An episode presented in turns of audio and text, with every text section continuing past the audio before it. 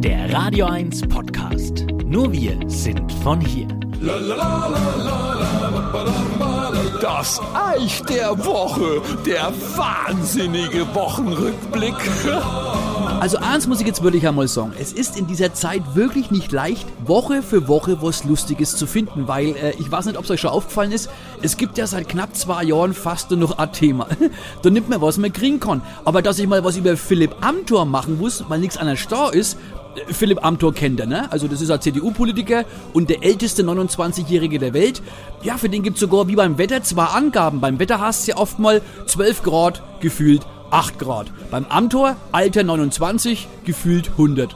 Sieht aber aus, als hätte er noch vom Schlüpfen die Eierschalen hinter die Ohren bichen. Jedenfalls ist der letztes Jahr geblitzt worden. Jetzt nichts Wildes, er war nur 50 km/h drüber, statt 70 halt 120 und hat sich ein Bußgeld von 450 Euro und einen Monat Fahrverbot eingehandelt. Übrigens nicht zum ersten Mal das mit dem Monat laufen, der war Wiederholungstäter. Und was macht man als Politiker, wenn man Mist baut?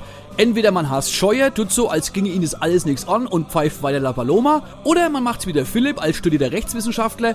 Er geht gegen den Bescheid vor, rhetorisch begabt wie er ist, nennt er das, einen Bußgeldbescheid gerichtlich überprüfen lassen. Und nur durch diesen Einspruch ist wohl die Presse auf den Fall aufmerksam geworden. Ist schon ein wenig dämlich, oder?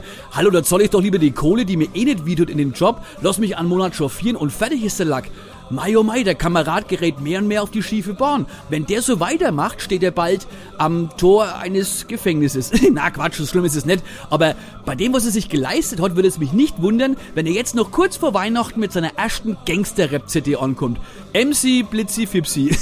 Na Schmann, aber ehrlich, er ist schon ein schlechtes Vorbild für den Politnachwuchs. Wie zum Beispiel Friedrich Merz, der jetzt im zarten Alter von 66 Jahren nochmal zum Aufbruch bläst aber ich schweife ab. Es ging ja ums zu schnelle Fahren. Da stellen sich mir abschließend schon noch drei Fragen.